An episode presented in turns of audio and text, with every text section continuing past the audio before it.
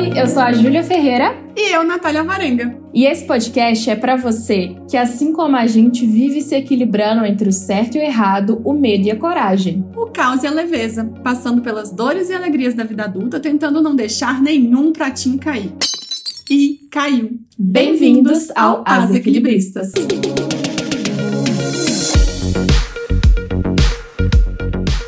Se comer bem é o oásis, o paraíso que todo mundo almeja para ter uma vida mais saudável e cheia de energia, na prática e na correria da rotina e dos compromissos, podem tornar mais atrativos aquele pedido de última hora de um delivery.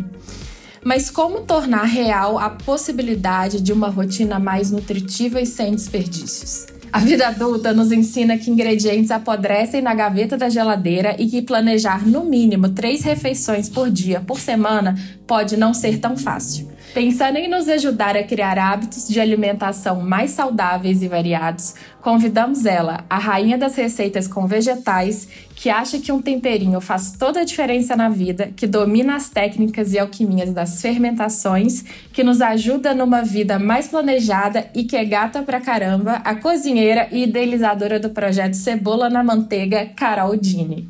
E ele, que vive uma vida moldada em sabores e afetos, autor dos livros de receita mais bonitos desse mundo e que nos convence que comida bonita também pode ser saborosa e de verdade. O designer e cozinheiro e o galã das delicadezas, Gui Polan. Uhul! Sejam bem-vindos, Carol e Gui, como vocês estão hoje? Ai, muito obrigada, que convite maravilhoso, tá tudo certo, adorei a descrição, gente, que alegria. É, a, as, as introduções são sempre Natália que faz, ela é a rainha das introduções, é, o mérito é todo dela. Gente, eu não preciso nem falar mais quem eu sou, nem nada, porque assim, já tá mais do que dito, assim, né? Gente, olha, queria dizer que é um prazer, uma alegria receber vocês dois aqui. Tô realmente muito feliz, eu e Ju. E eu queria que vocês contassem um pouquinho mais, assim, além dessa apresentação, quem são vocês, como vocês estão hoje. É, conta um pouquinho pra gente. Conta aí, Carol. Bom, eu sou a Carol, também acho que já me apresentaram muito bem. É, o Cebola na Manteiga é um projeto que passa por vários vieses culinários, é, eu escrevo e tento compartilhar com as pessoas um pouco assim do olhar por trás de uma receita, o que, que acontece né, na criação de conteúdo. Então, eu tenho um blog, aí tem a newsletter também, é o cebolamanteiga.com, e compartilho pelas redes, assim como Gui, receitas.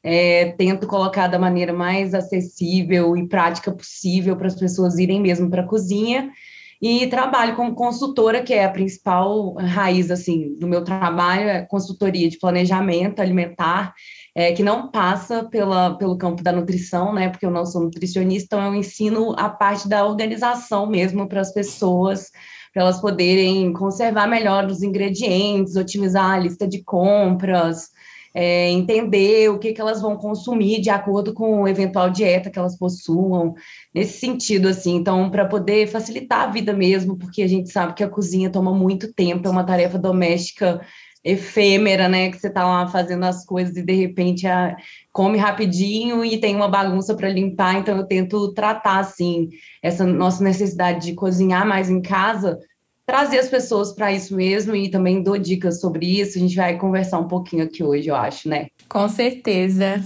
E você, Gui, conta mais. Olha, eu sou o Gui, Gui Polano. Eu sou designer gráfico, formei há muitos anos e depois resolvi ser cozinheiro e confeiteiro e tudo mais. E tem 11 anos que eu já dou receitas na internet, é muita coisa. E muita gente também me conhece. Durante cinco anos eu tive um programa no YouTube junto com a irmã, né, de nossa Júlia Ferreira. Era sensacional. Era o chefe A Chata. E eu tenho meu próprio site, que é guipolam.com, que é uma coisa que eu queria fazer há muitos anos, que era uma forma de poder explicar receitas com um passo a passo muito direitinho, com formas de transformar é, facilitar a sua forma de transformar as coisas e tal. Então, assim, é, Ai, meu Deus, acho que é isso. Falei, falei muito embolado, mas.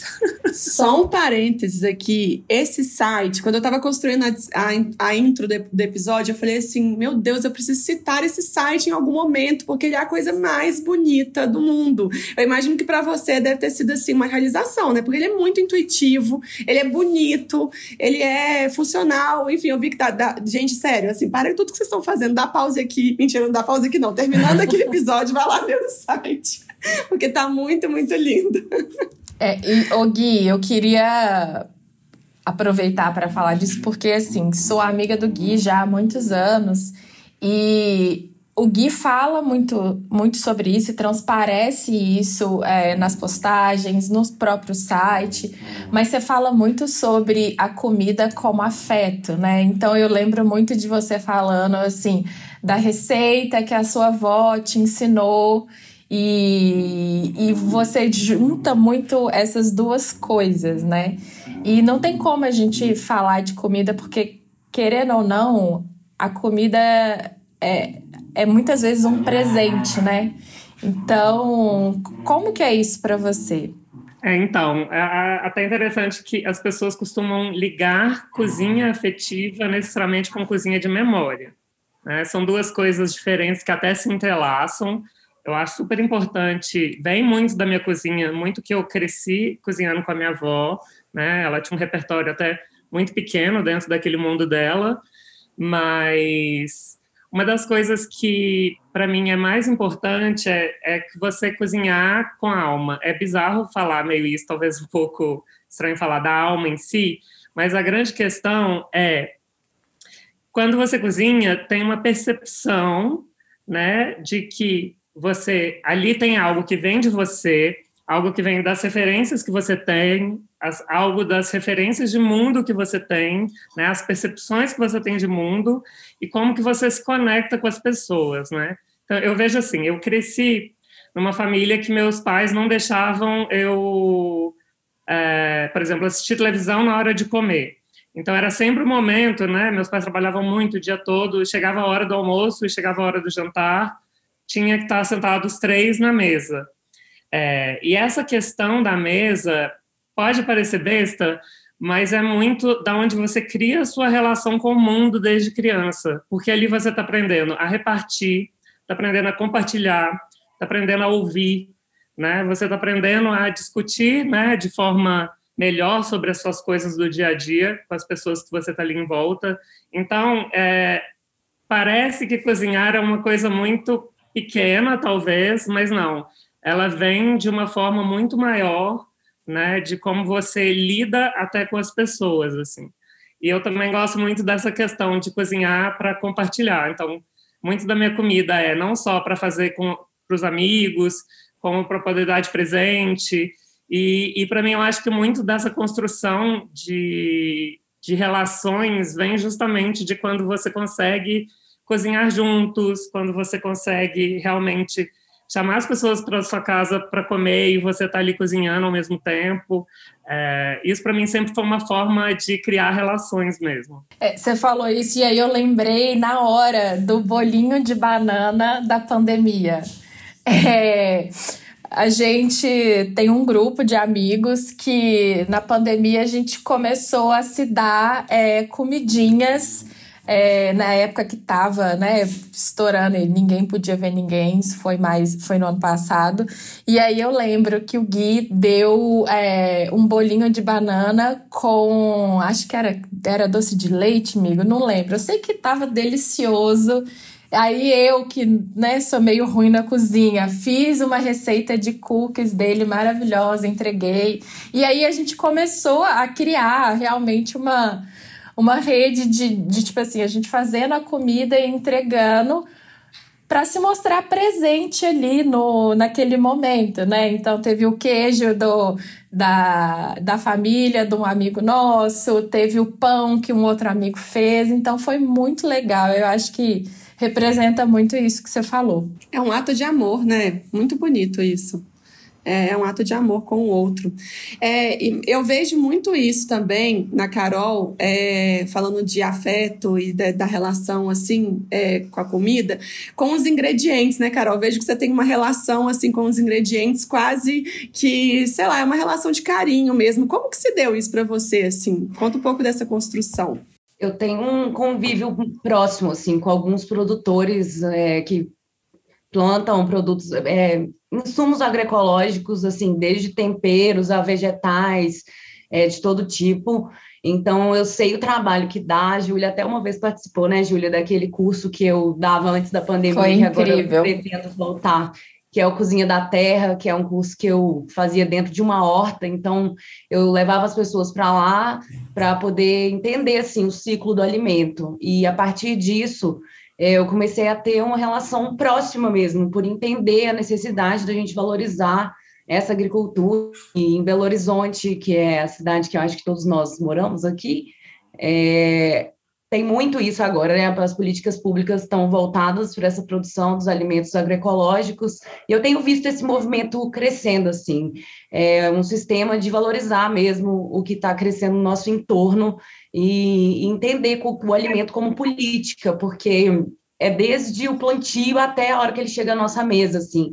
Eu tive, assim, o privilégio de nascer numa família que minha mãe sempre, assim, a mesma coisa do guia, aquela coisa de a hora de comer, a hora de comer, vamos todos nos sentar juntos e é uma, eu acho que quem pode fazer isso tem que valorizar, porque a maior parte das pessoas hoje com o sucateamento direito trabalhista, né, é, não tem mais esse tempo de sentar à mesa, às vezes as pessoas têm 15 minutos, literalmente, para poder comer, e cada vez mais isso é considerado ok, tem toda uma romantização, né, é, do trabalho exacerbado, então, isso de valorizar, assim, o que a gente está colocando no nosso prato é um caminho mesmo, assim, é necessário, e quem pode investir nesses alimentos, é, que não é um privilégio, né, a gente tem que lembrar disso, é um direito da gente comer sem veneno, e eu acho que a gente precisa muito entender o tanto de trabalho. Os agricultores eles levantam muito cedo e é um trabalho desvalorizado pela nossa sociedade, até porque estamos acostumados a consumir o mesmo alimento o ano inteiro. É, a maior parte das pessoas nem sabe o que é sazonalidade. Às vezes a gente vive numa bolha muito privilegiada, né, que tem acesso a essas informações. Então eu tento passar isso através do meu trabalho, levando esse olhar carinhoso mesmo para as pessoas entenderem essa importância, assim, que nosso país, com todo essa, esse cenário político atual, né, com os nossos biomas devastados pela monocultura, então quem pode, e às vezes está muito mais próximo, porque eu tenho muitos alunos em São Paulo, por exemplo, eu estou aqui agora a trabalho a passeio, as pessoas não sabem aonde encontrar. Eu tenho andado assim por mercadões, às vezes dentro dos próprios mercados tem lá uma barraquinha, sabe, que não tem o selo de orgânico, mas o produto é agroecológico, ou seja, ele foi manejado de uma maneira que valoriza a terra sem o, o agrotóxico. Então, é, entender esse movimento, disponibilizar essa informação, o que, que é agroecológico, o que, que é orgânico, qual a diferença. Então, é isso que eu tento fazer através do meu trabalho. Eu lembrei de um, um tweet que você fez. É, tem alguns meses que deu uma super viralizada, que era sobre uma feirinha de vegetais agroecológicos que é, não estava vendendo porque né, não tinha divulgação, e aí você fez essa divulgação e aí a coisa começou a girar e deu super certo, né? Então eu acho muito legal no seu trabalho que você. É, a gente consegue ver na prática é, essas coisas. Você incentiva muito esses produtores, é muito legal isso. E realmente, é o que você falou é, eu sou a pessoa que, assim, eu, eu sou bem tipo, ah, eu vou no supermercado porque é mais fácil, tem tudo que eu preciso. E aí, é, andando pelo bairro, eu descobri que toda quinta-feira tem uma feirinha, assim, a cinco quarteirões da minha casa, sabe? E é realmente é um pouco de é falta de, de conhecimento, mas é, que deveria estar tá aí rodando mais, né? Então é muito legal saber que você faz esse movimento. É, porque faltam políticas públicas, a gente não pode culpabilizar assim, o indivíduo, o cidadão, né, pela falta de conhecimento. É, cada vez mais, quando a gente vai olhando para isso e vai divulgando, assim, quando eu fiz esse movimento de divulgação, não imaginava que ia viralizar e foi muito legal, porque a partir disso, outros produtores começaram a participar dessa feira, é uma feira que acontece na Rua Goiás, para quem é de BH, Aí acontece toda quinta-feira, eles têm lá Feira da Agricultura Urbana BH, o arroba deles lá no Instagram, que dá para poder acompanhar. Mas quem é de fora pode acessar o feirasorgânicas.org, que é um site que faz um mapeamento nacional das feiras pelo Brasil. Então, você pode encontrar a feirinha mais próxima. E a dica que eu sempre dou para todo mundo é: vai no site da prefeitura, o site da prefeitura de todas as cidades geralmente tem essas informações. Então dá para poder catar lá a feirinha mais próxima, entender. E é a coisa mais legal do mundo, assim, não é de pensar que você está conversando com aquela pessoinha que está ali plantando o alimento e, e o Gui sabe, eu acho, né, Gui, que muitas vezes a gente ganha dicas, né? Acha um ingrediente novo, porque assim, estamos num dos países mais biodiversos, então tem sempre alguma coisa que nós, cozinheiros, que estamos lá todos os dias na cozinha, que a gente não conhece. Então, às vezes chega uma pimenta nova, gente, é muita diversidade coisas que a gente não encontra no supermercado, porque geralmente o que está no supermercado, ainda mais com essa onda, né, das punks, e aí é, você vai encontrar sempre as mesmas, aí vai ter lá a capuchinha, e aí a capuchinha fica super valorizada, sendo que é que você encontra na rua, sabe? Aí o Orapronobis, aí começa também esse movimento. O Orapronobis está no momento que todo mundo está fazendo com ele. Todo mundo usando. E, e, o que é maravilhoso, não tira o mérito, né? Mas não faz sentido. Então, a coisa da gente mesclar o conhecimento, assim, de procurar é, o mínimo de informação, de entender quais são as plantas que estão no seu entorno. E hoje em dia tem aplicativos que ajudam nesse sentido, sabe? É, se procura lá no Google aplicativos de identificação de plantas, às vezes você vai achar plantas comestíveis no seu próprio bairro. Tem muitas cidades que têm mapeamento de árvores frutíferas, só que as pessoas ficam com nojo daquele alimento, de ir lá e fazer uma coleta só que a gente tem que entender assim que se passa por uma higienização que está tudo certo. É claro que depende de onde a gente está coletando, mas é interessante assim trazer as pessoas para esse lugar assim que é colocado muitas vezes, ah, coisa de hippie, né, catar planta na rua.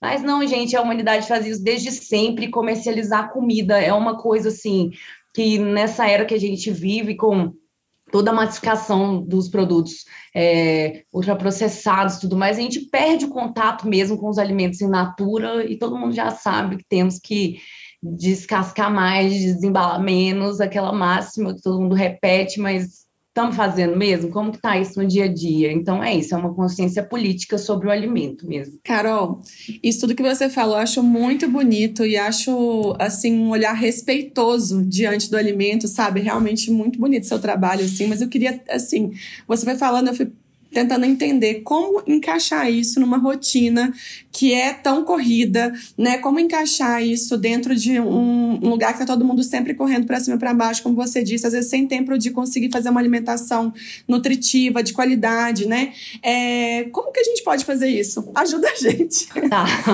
Então, é que eu não romantizo, eu sei que tem gente que às vezes trabalha em três turnos, a pessoa ela não tem condição mesmo de cozinhar em casa, e cada vez mais as cozinhas estão sendo um espaço minúsculo, às vezes é, a pia fica ali grudada na geladeira a pessoa não tem espaço de manipular o alimento. Então, assim, é complexo mesmo. É, e para poder ajudar, assim, é, uma, é um tentar entender as, na sua rotina onde vai caber isso, como, e nem que seja às vezes, sabe?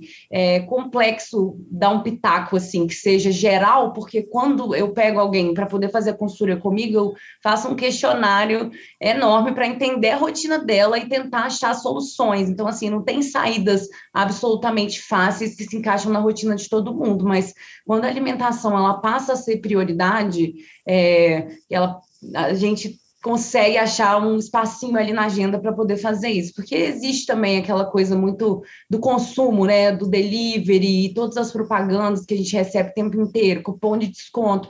Às vezes é muito mais fácil, mas se a gente tira ali um dia na semana para poder ir para a cozinha pelo menos três horinhas, e eu falo muito da fermentação. Então, se você fermenta alguma coisa, tem pelo menos umas folhas lavadas ali na geladeira, e, e minimamente sabe armazenar uma raiz é, dentro da geladeira, dá para poder fazer um vegetal assado, alguma coisa assim. É, então, são pequenas coisas que a gente vai adotando no dia a dia, sabe? Eu acho que a principal é entender o que, que você já sabe cozinhar e o que, que é o preparo muito mais simples, porque às vezes a gente também pega receitas na internet e acha que a comida do dia a dia é aquilo, mas não é, gente. Comida do brasileiro é arroz, feijão e os vegetais e as hortaliças. Então, é, tentar entender que não é uma cozinha show, sabe? A nossa cozinha mata-fome do dia a dia não é aquela instagramável. Esse é o principal ponto, a gente deixar a comida que vai demorar, às vezes, para um evento especial, no final de semana, porque a cozinha do dia a dia é relativamente simples, assim. Então, uma coisa que eu falo muito para as pessoas é: se você pega uma raiz e às vezes fatia ela fininha lá no mandoline e coloca para grelhar, você já tem um belo café da manhã e às vezes você vai gastar cinco minutos com isso, mas para isso você tem que ter se planejado para poder comprar, ter higienizado de preferência, para já estar tá na mão ali na hora de fazer, sabe? É complexo, mas dá para fazer. Assim, lá no meu site eu tenho algumas coisas assim, para não ficar só eu falando, né? É, tem coisas que as pessoas podem tá adotar. coisas que as pessoas podem adotar e no Instagram também direto, eu tô todos os dias tentando passar alguma coisa para as pessoas fazerem em casa. É uma coisa, tá falando dos fermentados e tal, uma coisas que eu sempre dou receitas são coisas tipo desde, sei lá, tomatinho confitado, é, pimentão confitado. Eu amo compota de cebola, que é, né, é uma cebola caramelizada que vai um pouco de açúcar e vinagre para ajudar ela a poder conservar mais tempo na geladeira. É, eu amo ter essas coisas, além de tipo folhas lavadas, porque, gente, isso para mim, eu pego um pão, eu monto um sanduíche com isso tudo. Hummus também é uma coisa ótima de fazer e eu deixo na geladeira. É, então, aquela coisa fica pelo menos uma semana ali na sua geladeira. Você vai montar ele, vai fazer uma salada no dia a dia, junto com o arroz que você tem pronto, etc. Então, assim, tem essas coisas que você pode deixar prontas, que não vão te dar muito trabalho para fazer, e que vão te ajudar em qualquer momento, porque, gente, é isso, eu tenho preguiça de cozinhar todos os dias, né, às vezes eu não tenho tempo, etc., mas para mim a, minha prioridade é eu poder comer bem, assim, né, então eu tendo essas coisas fáceis, rápidas, meio prontas na geladeira, já é meio caminho andado para os meus momentos, tanto de preguiça quanto de pressa, né, e aí num, num momento que você fala, ai, nossa, hoje é uma quinta-noite, vou abrir um vinhozinho e fazer uma comida, ótimo, faça, né, mas ter essas coisas mais ou menos arrumadas na geladeira, para mim, é a minha dica no meu, no meu dia a dia aqui. É, eu, eu fico pensando nisso porque, assim, eu fui uma pessoa que não... Nunca, nunca comi... É, comer bem, comer verduras, legumes, é, para mim sempre foi sinônimo de dieta. E aí eu eu fiz uma cirurgia bariátrica alguns anos atrás e a minha relação com a comida mudou assim 100%, porque é, eu comecei a, a precisar de me nutrir melhor, porque a cirurgia tem consequências de falta, de, de perda de absorção de vitaminas e tal, nanana. E aí eu me vi é, num lugar que eu precisava entender é, quais tipos de comida seriam melhor para o meu corpo. Não porque eu estava fazendo uma dieta, mas porque eu precisava me nutrir melhor. E aí, é, é, eu acho que é realmente assim, é uma mudança de, de pensamento mesmo. E aí, essa semana, a Bruna Vieira, Bruna Vieira é uma criadora de conteúdo, autora de livros, que em breve vai virar uma série na Netflix, chiquíssima. E ela é uma querida e ela teve uma mudança muito grande na vida dela. E ela falou uma frase essa semana que eu fiquei pensando muito, que foi essa aqui. Cuidar da gente no presente também é um jeito de se preparar para o futuro. E eu acho que muitas vezes a gente nessa correria do dia a dia, a gente trata a alimentação como tipo, ah, não, não é, eu não vou me nutrir assim, deixa eu matar uma fome aqui num desespero Sim. e esquece que o que a gente come hoje, o que a gente bebe hoje vai refletir, pode ser num futuro distante, mas pode ser num futuro não tão distante assim, né? E próximo. É, é pode ser num, num futuro próximo. E aí fica isso assim, como criar um hábito de, de uma boa alimentação. Se você é essa pessoa que nunca nunca pensou na alimentação dessa forma, né? Como criar esse hábito novo? Eu fico muito na dúvida. Eu fiquei pensando no que você está falando assim, e recentemente eu passei por um processo de ir numa nutricionista, não para ela fazer uma dieta para mim, mas para ela poder analisar como que estava essa questão da nutrição mesmo, né?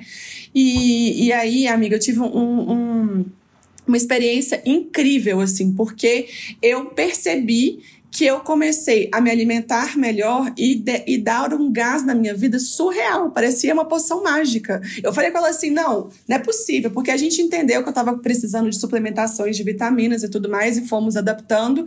E assim, num prazo de um mês, eu já, me, eu já acordava muito mais bem disposta. Aquele período depois do almoço, todo mundo fica assim: ai, que lombeira, vou tomar um cafezinho. Eu estava pleníssima na minha, no auge da minha performance, assim. E, e assim, era muito, era muito interessante ver. Foi muito interessante ver essa mudança, sabe? Assim, é, a, a, regulou meu sono, comecei a dormir, tipo, sempre no mesmo horário, acordar com disposição. Então, assim, quais são os benefícios que uma boa alimentação pode trazer para o nosso dia a dia, né? Queria que vocês falassem um pouquinho disso. Bom, eu tive a mesma experiência, Natália. É, eu percebi que eu estava com muito cansaço assim no dia a dia, essa coisa da gente ficar igual sardinha preso no apartamento, né, na pandemia todo mundo sem tomar sol, e aí vitamina D, e aí a consequência que isso tem de regulação hormonal. Todo mundo acha que para um nutricionista é sair de lá com uma dieta, só que não é sobre isso, sabe? Não é só sobre isso, né? Às vezes as pessoas elas realmente vão precisar de um plano ali que vai te restringir algumas coisas e que é difícil mesmo, porque o nosso paladar ele fica viciado, né? É, a indústria de alimentos ela foca nisso, é um vício mesmo. A gente fica ali querendo comer tanto de açúcar e gordura e glutamato monossódico as pampas nos ingredientes ali daqueles produtos. É, e eu percebi que eu precisava ir na nutricionista, apesar de já cozinhar todo dia, ser cozinheira, etc., mas que a visão de um profissional mesmo. E aí eu comecei a suplementar várias vitaminas em um mês também. Eu estava assim, querendo correr uma maratona, é muito diferente. Então, quem está aí escutando a gente tem que ficar de olho e às vezes pensam que, ah, não, B12 é só para veganos. Não é, gente. Tem muita gente no país inteiro, no mundo inteiro, que tem essa deficiência, comendo carne ou não, é. que a carne... Eu, é eu sou é. uma pessoa dessas. Fiquei com falta de B12. A minha aqui. Aí, exatamente. Então, assim, a B12 ela é uma vitamina essencial para o bem-estar, assim, dá uma fadiga horrorosa quando a gente não suplementa. E aí é um preconceito mesmo, né? É um preconceito e existe também a questão do nutricionismo hoje na nossa sociedade, que é a redução de um alimento a determinada vitamina, ou poder nutricional, ou caloria. E esse olhar, assim, muito recortado sobre um alimento, acho que dificulta. A gente já tem muita confusão alimentar, porque a própria Anvisa, ela permite coisas nas embalagens que já confunde a população. E às vezes, e a gente está vivendo um país da fome hoje. Então, é, as pessoas que estão ouvindo a gente, né, tem que entender e é, que muitas vezes o que a gente está falando aqui vai se aplicar a algumas pessoas e não às outras. E é uma lástima, né, tá nesse governo que simplesmente sucateia direitos desde direito à menstruação, que é um, reportagens que a gente tem visto aí no último mês, é, a questão uhum. da distribuição de absorvente, até a questão do auxílio Brasil, substituindo Bolsa Família. Então, assim, tem muita coisa acontecendo e fica tudo muito confuso mesmo, porque no final do dia, depois da exaustão, a gente quer uma recompensa e às vezes ali pedir um delivery ou. Não sou contra, viu, gente? Eu amo a comida de outros cozinheiros, peço também que às vezes a gente fala isso e as pessoas entendem que, ah, então eu vou ter que cortar tudo isso da minha vida, nunca mais comer outra processada. Não é terrorismo alimentar, pelo amor de Deus, não entendam é, com esse olhar, mas entender o que, que é uma coisa, o que, que é a outra, para a gente poder fazer escolhas mesmo, para quem pode escolher, né? É, eu gosto de pensar numa coisa assim. Eu lembro quando eu era pequena, eu detestava abobrinha. Eu detestava mesmo. A minha mãe e a minha avó, Não só faziam abobrinha daquele jeito refogado, assim, picadinha, refogava com alho e cebola, mas ficava muito cozido, ficava uma coisa feia, meio sem textura eu não gostava mesmo, assim. Então, eu, eu, eu lembro que eu tinha até relutância, mesmo depois crescendo, de experimentar outros tipos de abobrinha e tal. E só quando eu fui fazer curso de gastronomia que eu falei, não, vou experimentar tudo que está sendo feito aqui. E aí eu comecei a amar abobrinha, que eu falava assim, uhum. gente, existe um mundo de infinidades. Eu antes detestava isso, né? E agora eu amo. E essa semana mesmo eu fiz uma salada de abobrinha, que é ela feita em lâminas crua, assim. Eu vi, é maravilhosa. Nossa, mas a abobrinha é crua, né? E aí as pessoas ficam meio chocadas, assim, do tipo, dá para usar a abobrinha crua? Né? E é uma delícia a abobrinha crua. Quando eu faço ela assim em lâminas, ponho ela no pão, ponho na salada, uso ela para várias coisas, é um dos jeitos que eu mais gosto. Então, assim, óbvio, né? Eu e a Carol, como cozinheiros, a gente vai tendo essas ideias e tudo mais, mas quando você começa né, a olhar referências de receitas né, de várias pessoas, você vai aprendendo esses novos usos. Então, às vezes é muito legal mesmo a gente se abrir para essas formas, porque às vezes a gente faz aquilo, vê que é fácil, faz aquilo, e aquilo vai entrando num hábito alimentar nosso, sabe? Então, assim, é muito legal a gente poder estar aberto a, a descobrir essas novas coisas que às vezes a gente achava horrível quando era criança, né? Mas é porque às vezes era uma forma de fazer que você não gosta mesmo. Eu acho que, Gui, você bateu num ponto aí que é, é para mim é sensacional, que é descobrir novas formas de usar aquele ingrediente. Eu sou a pessoa do ah, não, fiz, fiz essa salada, esses legumes desse jeito. E aí eu fico fazendo até enjoar. E aí eu fico. Para todo sempre. É, para todo sempre. Porque assim, eu sou uma pessoa de hábitos, assim, eu gosto, beleza, gosto, faço. Eu, eu normalmente sou muito aberta a experimentar novas coisas, mas dentro da minha cozinha no dia a dia, eu tô assim, eu tô com o, sei lá, o repolho na minha frente e aí eu faço o repolho picadinho com a cebola, com a pimenta, às vezes eu coloco um pouquinho de bacon, às vezes eu boto tomate, enfim, é, é isso que eu faço, sabe? Então, para mim, assim, o meu objetivo do próximo ano é testar outras possibilidades com ingredientes, porque isso faz diferença. Você fica com mais vontade de experimentar as coisas, né? Sim, eu queria aproveitar esse gancho para puxar aqui o depoimento da Mari Ciotti, que é a cozinheira e idealizadora do Quinto, que é um restaurante vegetariano aqui de São Paulo. E, assim, recentemente eles renovaram o cardápio, deixaram o cardápio cada vez mais colorido. E a Mari, eu acho que é a prova de que comida vegetariana pode ser gostosa, sim, muito saborosa, nutritiva, mas no é, áudio a gente pediu para ela falar um pouquinho sobre planejamento alimentar. Quem segue a Mari sabe que ela dá várias dicas de como utilizar melhor os ingredientes e prepará-los no final de semana semana para que você tenha várias possibilidades de usá-los na, nas suas refeições durante a semana. Então vamos ouvir a Mari. Oi, pessoal do Equilibristas, aqui é a Mari Ciotti. E, bom, para mim, planejamento alimentar tem tudo a ver com liberdade. É, é onde eu consigo cuidar do meu eu do futuro, é, tendo premeditado algumas horas anteriores para preparos que vão me facilitar muito a vida, assim. É, eu sou mãe de dois, trabalho fora todos os dias, então a cozinha, ela, ao mesmo tempo que representa para mim um lugar muito afetivo, né? Aquele momento em que eu estou em família, aquele momento em que eu posso né, chegar em casa, estar com meus filhos, poder relaxar. Se eu não tenho isso de alguma forma programado, vira um problema né? Se todo dia eu tiver que fazer comida do zero, é, vai ser um motivo de estresse. Então, para mim, quando eu consigo me planejar, quando eu consigo deixar algumas coisas pré-prontas para me adiantar, isso significa que eu vou ter mais tempo de qualidade, que eu vou ter mais liberdade é, e que eu tô cuidando de mim mesma, né? Também. Para mim, além de tudo, o planejamento alimentar ele é o cuidado com os outros e ele é o tão falado autocuidado, é a gente cuidar da gente mesmo também.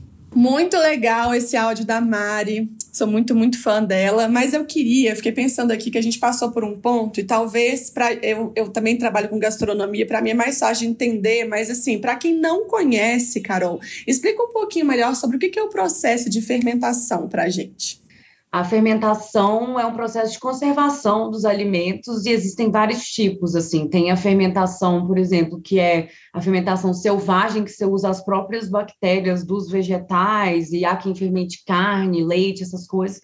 Como eu sou vegana, eu foco só na, nos vegetais, e também tem a, a fermentação que você quer obter um resultado específico, que você usa cepas selecionadas, então você pega lá um fungo específico para poder fazer um missô, ou fazer um shoyu, ou fazer um tempé. Então, é, tudo depende do resultado. E a gente tem a fermentação em povos originários em todos os países possíveis. Brasil tem muita coisa maravilhosa.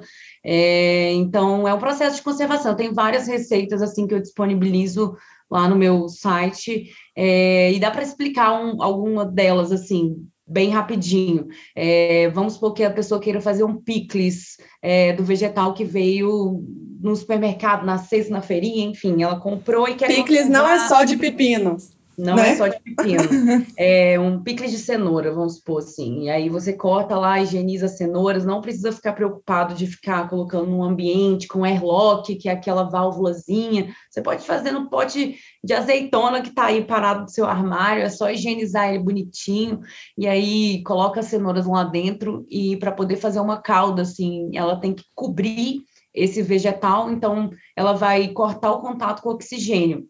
Nessa calda, a gente vai ter um subproduto da fermentação, que é o vinagre, né?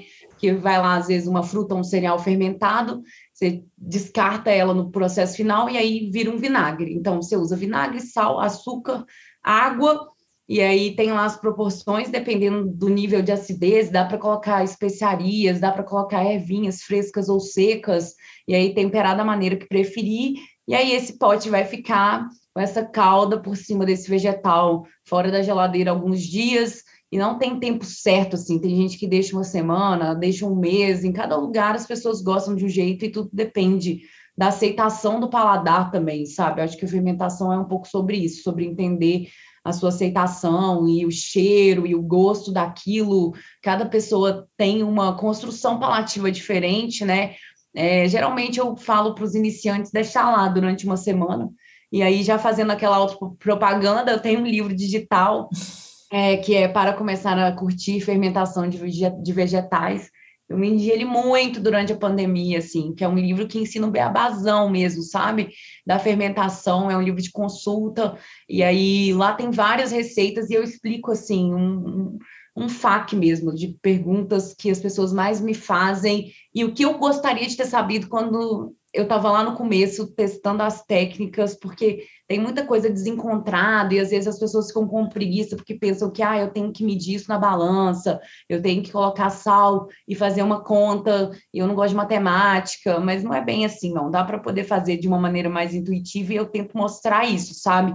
É uma fermentação é, com processos caseiros, assim, para as pessoas fazerem em casa, mas também tem a galera que às vezes vem fazer uma aula particular comigo ou quer implementar fermentados no cardápio. É, da, a fermentação, gente, é um universo infinito, tem milhões de possibilidades, tem muito conteúdo na internet, tem muita coisa legal. É, e espero que as pessoas fiquem inspiradas para poder fazer uma receitinha e deixar lá na geladeira. É, porque isso ajuda também, né? No dia a dia, você tem lá uma, uma saladinha, igual o Gui falou, e colocar uma acidez ali no meio faz toda a diferença para a gente gostar mais da própria comida. Dá um punch de sabor, né?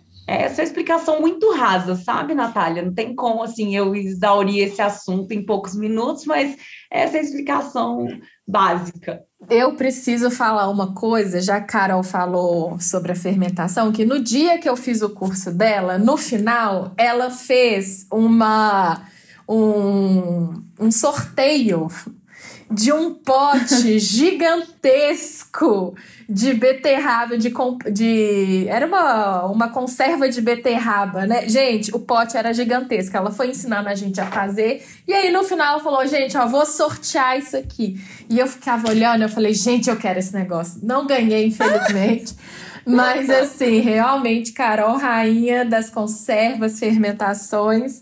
Então, é muito legal. O Gui também faz muito isso, né, nas suas receitas. É, então, eu não sou muito da fermentação em si gosto, faço alguma coisa ou outra, mas deixo essa parte da Carol. mas eu sou muito essa pessoa de fazer coisas, igual eu falei, assim, que são tipo compotas também, né? Eu faço desde o tomate, alho, a, o pimentão, que eu asso com um pouco de gordura e tal, e depois isso pode ficar um tempo na geladeira. A, a, a compota, a, nossa, fugiu completamente. A compota de cebola que eu faço também, hum. é, eu acho isso mágico, porque eu coloco isso em absolutamente tudo, assim, desde finalizando risotos a colocar dentro de um queijo quente, a. Nossa, sabe? Gente, e eu acho é vida. Tinha, tipo, até hummus, babaganuche, essas coisas todas. Você consegue manter uns bons dias na geladeira e é isso. Eu coloco, desde na hora que eu estou montando um prato de salada, eu coloco pastinhas ali junto, até vou montar sanduíches. Eu acho que ter essas coisas à mão ajudam muito, assim. É até uma coisa que vocês falaram no começo, essa coisa, às vezes, de perder coisa na geladeira. Gente, uhum. isso também é coisas que a gente tem que ir se habituando a aprender a usar coisas. Igual, dia desse eu vi um amigo que a banana ficou madura demais e aí ele jogou a banana fora. E aí eu falei assim, não, ela está madura demais, então pelo menos enfia ela dentro do congelador, sabe? Deixa ela uhum. congelada. Aí uma hora você faz uma batida, sabe? Você vai colocar ela ali, né? com uma água de coco, não sei o que, não sei o que, e vai bater e você vai consumir isso. Então, às vezes, tem algumas coisinhas que dá para a gente congelar direto, tem coisas que a gente só vai transformar. Ah, tem uns legumes ali perdendo na geladeira, pique eles todos, coloca no forno, tempere ele bem, joga um azeite e faz uns legumes assados, sabe? Então, assim, é aquela coisa de todo dia, você vai abrir a geladeira que seja para pegar uma água, né? Assim, aí você dá uma olhada, tem coisa perdendo? faz alguma coisa simples que seja, mas Não acho que quando a gente vai criando hábitos e observando mais, a gente consegue aproveitar melhor isso e começar a desperdiçar menos também. Nossa, gente, eu tenho um depoimento. Quando eu me mudei, eu, eu morava com os meus pais, sempre gostei de cozinhar, assim, não sou nenhuma cozinheira maravilhosa, mas me virava muito, me, me virei muito bem em casa, assim. E aí eu fazia aquela compra da família, né? Morávamos eu, meu pai, minha mãe e meu irmão, quatro pessoas numa casa, morávamos, eu comprava coisas para a semana da família. E quando eu me mudei, eu lembro que uma das primeiras coisas que eu fiz foi ir no hortifruti aqui perto da minha casa, ou na feira, também teve um story que eu postei na feira, e eu tava super orgulhosa, assim, estou morando sozinha, olha o tamanho da minha, da minha, da minha cesta, do meu carrinho. Aí um monte de gente começou a, a me responder assim: você sabe que vai perder, né? Tudo isso vai perder.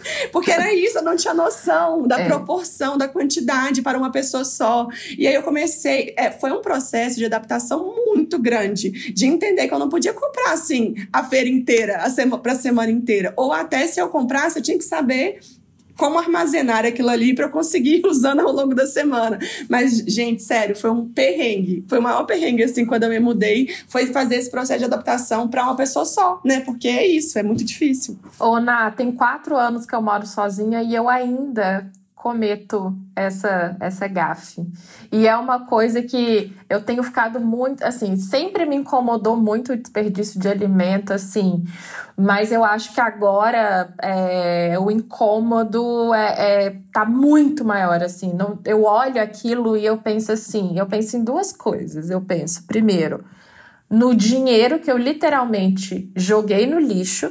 Exatamente. E segundo, é a quantidade de pessoas que poderiam estar tá comendo aquele alimento se eu tivesse armazenado um pouco melhor, eu poderia dar para alguém, enfim. É, então é, é, muito complexo, assim. Me dá... Antes já era ruim, agora me dá um sentimento muito pior, muito pior. Eu tive um papo com a Mari uma vez que ela falava assim comigo que geladeira cheia, a Mari que acabou de participar aqui com a gente. Ela falava geladeira cheia é sinônimo de geladeira não planejada para uma pessoa só, né? Assim, no meu caso. Porque é isso, assim, é, às vezes chega alguma visita aqui em casa, eu tenho um amigo que ele tem esse hábito, ele já chega aqui, abre a geladeira, ele fala: "Nunca tem nada aqui". Eu falei: "Sempre tem, mas tá tudo muito bem planejado". Tá tipo o almoço, café da manhã, não tenho assim, sei lá, uma besteira para comer no meio do dia porque eu comprei só porque para deixar aqui, sabe? Então esse lance do planejamento ajuda muito a gente, assim, é realmente muito importante. Eu queria que o Gui falasse um pouquinho sobre a relação dele com os vegetais, porque eu percebo que as, as receitas dele têm é, muitos vegetais como protagonistas, né? Então eu queria que a gente falasse um pouquinho sobre isso, porque a gente, é, por exemplo, eu não fui muito educada a, a comer desde pequena uma variedade imensa de vegetais. Eu até torci o nariz, eu era aquela criança que não comia cenoura, é, é beterraba, até, sei lá, grande parte da minha vida. Então eu queria que, que isso mudou também, né? Então eu queria que você falasse um pouquinho sobre isso, porque é, é um universo enorme e cheio de sabor, né? Que a gente só precisa explorar. Sim. Eu vou te falar que eu cresci igual você, assim, na minha família tinha aquela coisa, né, da, do protagonista ser a carne, né, e sempre tem arroz, feijão e a salada, que a maior parte das vezes eu não gostava da salada, assim, porque era, ou se não, pegava aquela alface com uma rodela de tomate, uma cenoura ralada ali, só, sabe? Não tinha um tempero, assim. Cardápio da minha infância. Não, falava, chegava no inverno, era igual a abobrinha refogada que eu já falei que eu não gostava.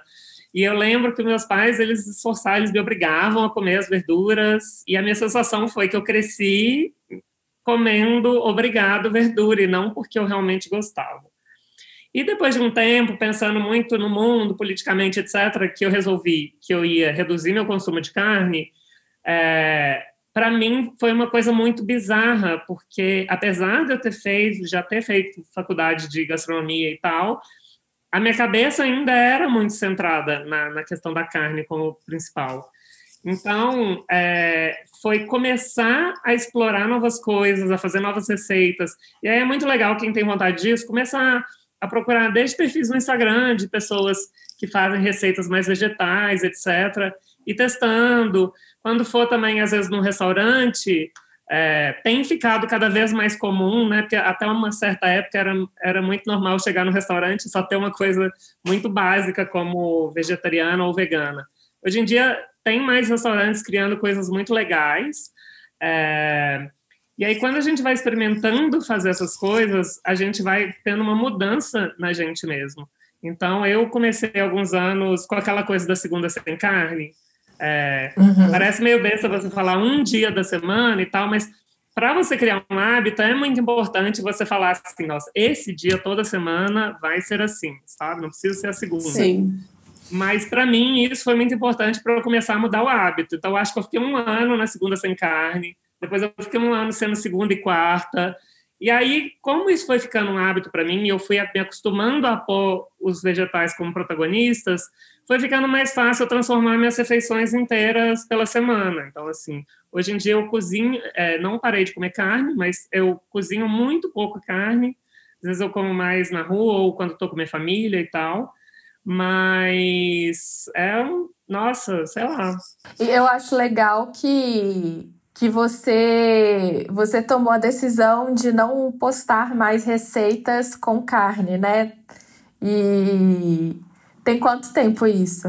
Sim, tem quase dois anos. Foi bem no começo da pandemia. Assim, eu já estava num processo de postar pouquíssima receita com carne antes da pandemia, mas logo que entrou a pandemia, eu falei: nossa, gente, acho que agora é o momento mesmo né? E vamos aproveitar também, foi um momento que muita gente que não cozinhava começou a cozinhar, né? E eu falei, gente, que tal agora é a minha hora de eu realmente ajudar essas pessoas que já me seguiam de receitas há, 10, há tem 11 anos, né? Então já tinham 9 anos que estavam fazendo minhas receitas e que também começaram talvez a mudar hábitos em casa, assim.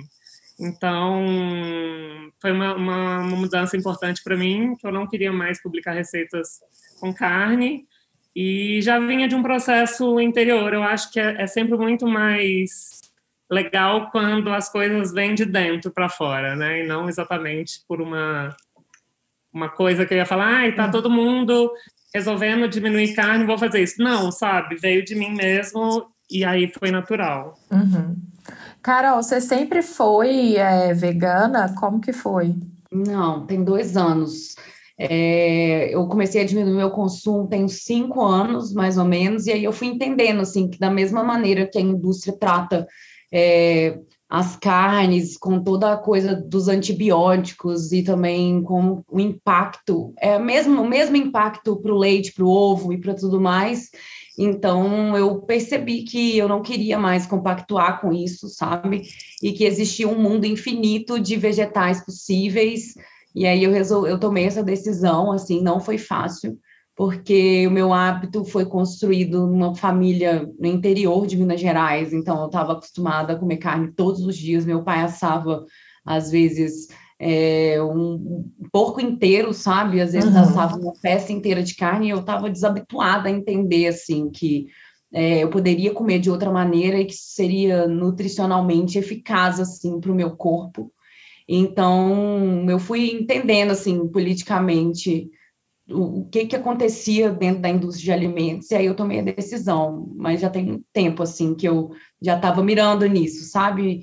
E foi um processo um pouco do Gui falou, mas o meu foi mais assim, uma coisa externa, que eu percebi que tinha que parar, porque eu estava ali passando receitas e estava tendo um consumo que não fazia sentido assim, porque eu penso assim da produção de alimentos.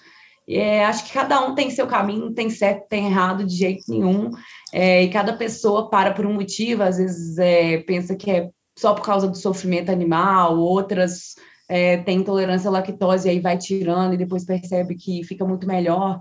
A resposta do meu corpo foi muito rápida, assim, eu tinha uma digestão lenta, tanto da carne quanto dos lácteos em geral, e falei, ah, vou cortar e ver o que acontece, eu fiquei super bem, não senti falta, e, e tem sido interessante, assim, esse caminho, porque eu descobri muitas coisas novas, muitas mesmo. Massa. Tem uma, uma expressão que está sendo. Ó, cachorros, gente, desculpa, mas é a realidade.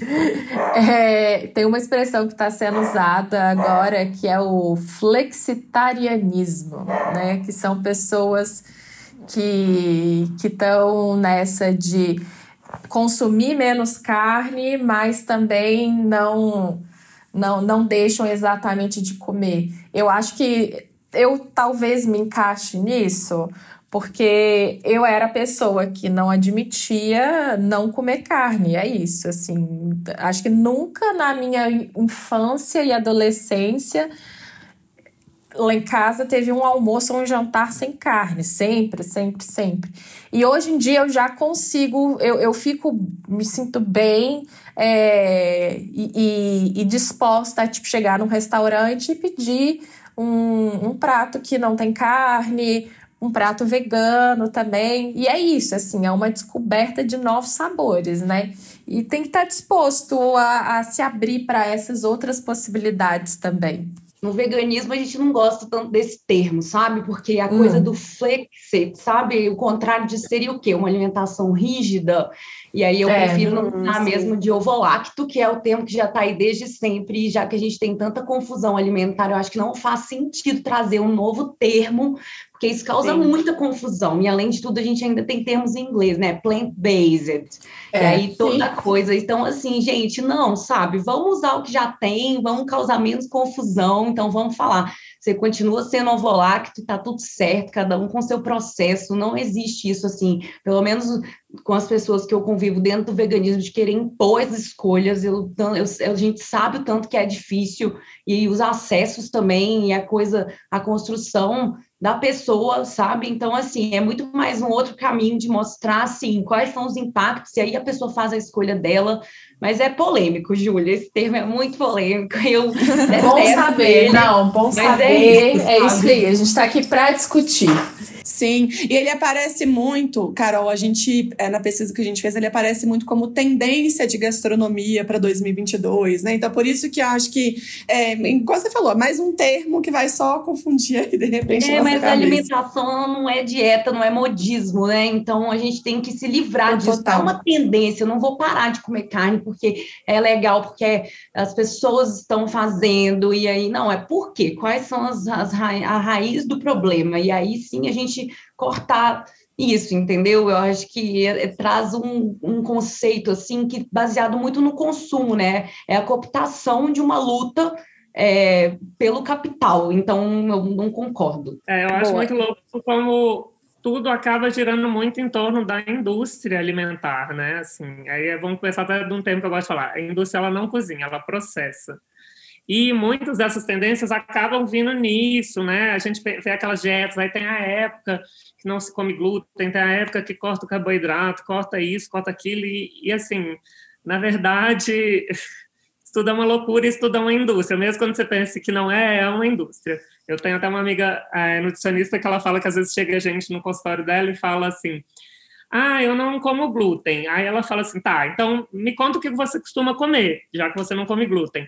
A pessoa fala assim, ah, eu entrei na loja ou no supermercado e comprei tudo que está escrito sem glúten, sabe? Não. E aí ela fala, mas olha, você come arroz, você come feijão, você come carne, você come salada, você come pão de queijo, sabe? Tudo isso não tem glúten, tipo... É, é não então, tem às vezes, né? a, gente, a gente acaba indo muito num fluxo e não pensando nas coisas, né? Então, eu acho muito legal a ideia da gente procurar refletir sobre as coisas da, da vida, né? Eu, uhum. eu, eu, sempre penso na minha vida assim, é, o que, que, é isso que eu estou consumindo? O que, que eu estou comendo? O que, que eu estou comprando, sabe? É. É, Para eu tentar não ir tanto em fluxo das coisas, porque no fim das contas são aquelas empresas, aquelas poucas pessoas é. muito ricas que estão ditando a vida das, das bilhões de pessoas no mundo. Então, assim. Fora que, fora que esses produtos são absurdamente caros, né?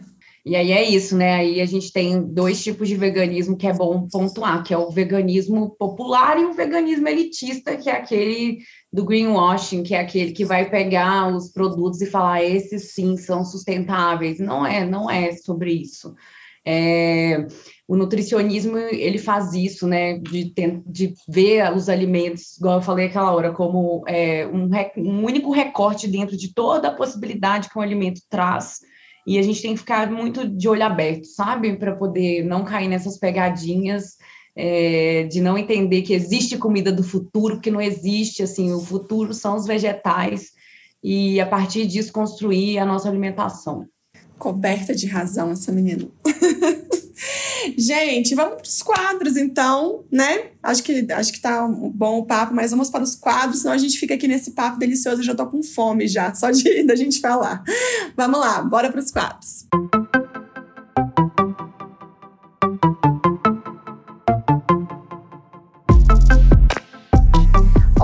a gente tem um primeiro quadro que chama Na Ponta da Língua ou do Pé, em que a gente dá dicas sobre o assunto que a gente está falando. Esse, esse, esse episódio já veio aí recheado de, de dicas, mas eu queria que cada um desse uma diquinha extra e eu vou começar.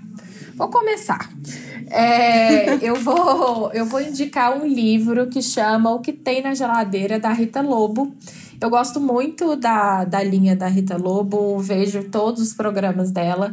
E nesse livro, ela, ela pegou 30 legumes e verduras que normalmente a gente tem na geladeira ou que são populares aqui no Brasil e criou mais de 200 receitas em cima com base neles. E eu acho interessante também que ela ela fala muito sobre como ela vai ensinar a planejar uma, uma boa alimentação. Então ela fala: olha, eu vou te ensinar a como preparar os ingredientes, qual é a diferença entre eles, os processos, para você conseguir na sua casa é, criar um, um cardápio inteligente que seja sustentável para o seu dia a dia. É isso. Boa. Carol, diga aí. É, tem um livro da editora Laude que foi lançado há pouco que chama Cozinha de Protesto, que ele fala sobre veganismo, tem receitas, é bem legal. É da Carol Adams, que é autora do A Política Sexual da Carne, que aí já vai indicado junto. É, e esse livro especificamente ela escreveu junto com a Virginia é, e é bem legal, assim, um livro que eu terminei há pouco e acho que tem tudo a ver com o nosso papo hoje. Show! E você, Gui, o que você indica pra gente? É, eu também vou indicar um livro. É um livro que chama Simples, do Otoleng. O Otoleng é um cozinheiro bem famoso mundialmente, assim. Né? Não sei se todo mundo vai conhecer, mas é, ele tem muitos livros publicados e tal. E às vezes eu fico com um pouco de dificuldade de. Eu falo muito para as pessoas não ficarem comprando muitos livros de gringos, assim, porque sempre tem muitos ingredientes que a gente não usa, não tem e tal. É, não vou falar que esse livro é 100% assim, mas eu gosto muito dos processos dele, de receitas muito, muito simples, é, com muitos ingredientes naturais, fazendo, né, eu acho legal, ele sempre me inspira um pouco, assim, acho que eu nunca fiz uma receita dele lá, porque eu também não costumo fazer tantas receitas diretas de alguém assim, mas às vezes eu estou muito na dúvida do que fazer e para mim dar uma rodada ali nele, às vezes falo, nossa, olha, isso com isso fica legal, sabe? E aí isso já me ajuda a pensar em alguma coisa para fazer rápida e simples. Maravilha. Como vocês três indicaram livros, eu vou vir numa diquinha mais leve, mas pensando nesse aspecto afetivo e, e da composição da comida, que é uma série muito levinha na Netflix chamada Sal Gordura, Acidez e Calor. Ela é uma série de 2018. É baseada no livro dessa pesquisadora, que eu não vou saber falar o nome, mas acho que é Samin Nos, Nos, Nosrat, não sei. Enfim, mas eu amo essa série. Eu acho uma série levinha, muito gostosa, que passeia por esses elementos que constroem o sabor, né? Que é o sal, a gordura, a acidez e o calor. E eu acho muito gostosa de ver. Acho que tem uma, um lance da gente olhar a comida com esse olhar mais afetivo, mais carinhoso também e, com, e saber sobre a construção dos sabores, né? Que é isso que é mais legal, né? E, enfim, é, esse um, a, essa é a minha dica. E aí a gente parte para o próximo quadro que se chama na corda bamba. Na corda bamba é quando a gente está ali tentando se equilibrar ali entre os perrengues da vida, que pode ser um perrengue sobre este tema ou qualquer outro perrengue que você tenha passado aí nos últimos tempos. O que, que, você, o que, que vocês passaram? Me conta.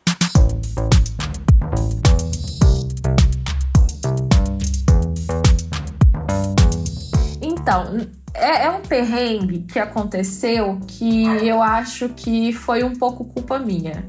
É, logo antes da pandemia, eu viajei para Tailândia e com o Olavo e a gente teve uma dificuldade enorme de comer na Tailândia. É, o Olavo tinha recém descoberto uma alergia a, a camarão e que veio do nada, ele nunca foi alérgico, amava camarão, e aí logo antes da nossa viagem, ele começou com essa alergia.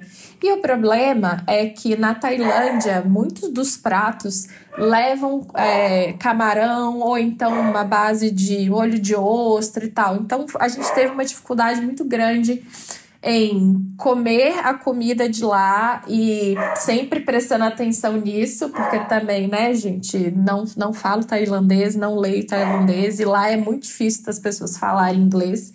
Então, assim, foi complexo. É, comi coisas deliciosas, mas deixei de provar várias outras por conta desse perrengue que infelizmente aconteceu com ele.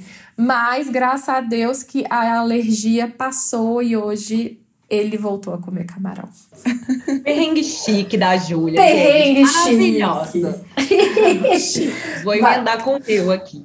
É, quando eu parei de comer carne, né, o meu, eu comecei a consumir mais leguminosas, grãos, etc. Só que eu não tinha ideia de que isso ia impactar muito no meu sistema digestivo. E aí o meu perrengue hum. foi entender que eu tinha que fazer um demolho bem expandido assim desses grãos e sempre colocando ele em água, né? E não era só deixar de um dia para o outro demolhando, e tinha que ser pelo menos 24 ou 48 horas, dependendo da constituição do grão e eu fiquei bem mal. Então, se alguém estiver escutando e falando, nossa, quero consumo de carne, gente, não façam isso que eu fiz, porque senão vocês vão passar aperto.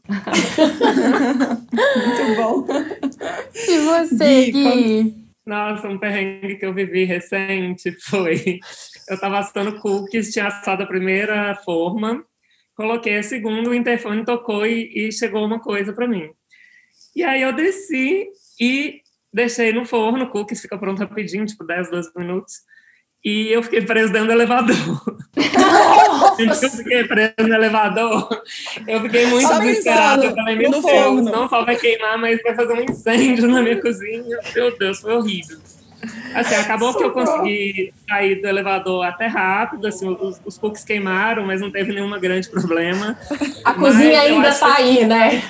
Tá, eu acho sempre importante a gente lembrar que na cozinha, né, a gente mexe com fogo, a gente mexe com faca, etc., coisas cortantes, né? Não é que é para ficar com medo nem nada, né? Tem muita gente que tem medo de panela de pressão e tudo mais, mas a gente lembrar também de tentar ser um pouquinho mais consciente para a gente né, não cometer algumas coisas.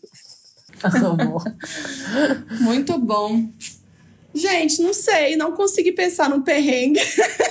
aqui, vocês foram falando, eu tô aqui, gente, que perrengue que eu passei. Eu acho assim que uma das coisas para mim foi é, isso que eu falei da adaptação, né, da, da compra para uma pessoa só. É, realmente eu tava me achando a pessoa mais colorida do mercado. O dia que eu cheguei, enchia meu, o meu carrinho e a minha cesta de, de frutas e legumes coloridos. E aí eu reparei que isso realmente não era o caminho. Talvez seja um perrengue, mas assim, no final das contas, eu amo comer e eu acho que eu nunca passei perrengue comendo, porque, enfim, comer é bom demais.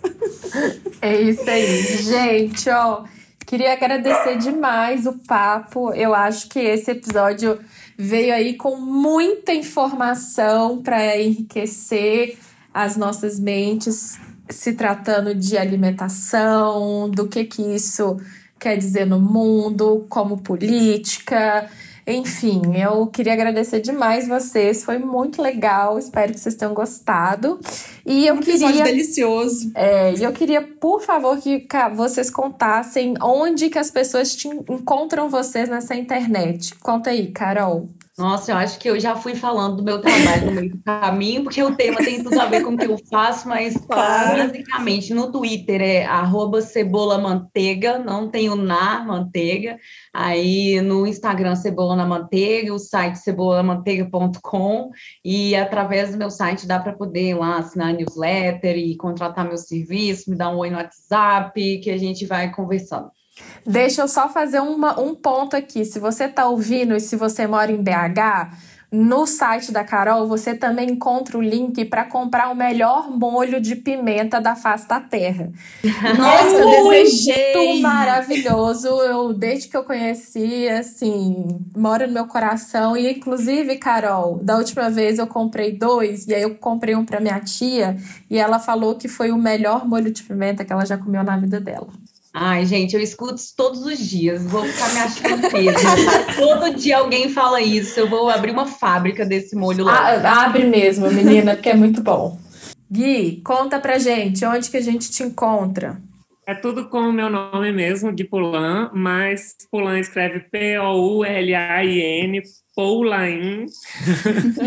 mas meu arroba é Gui Pulan, meu site é guipolan.com e aí vocês me acham lá as receitas mais bonitas dessa internet. Nossa, fotografia mais belíssima dessa internet. Com certeza, com certeza.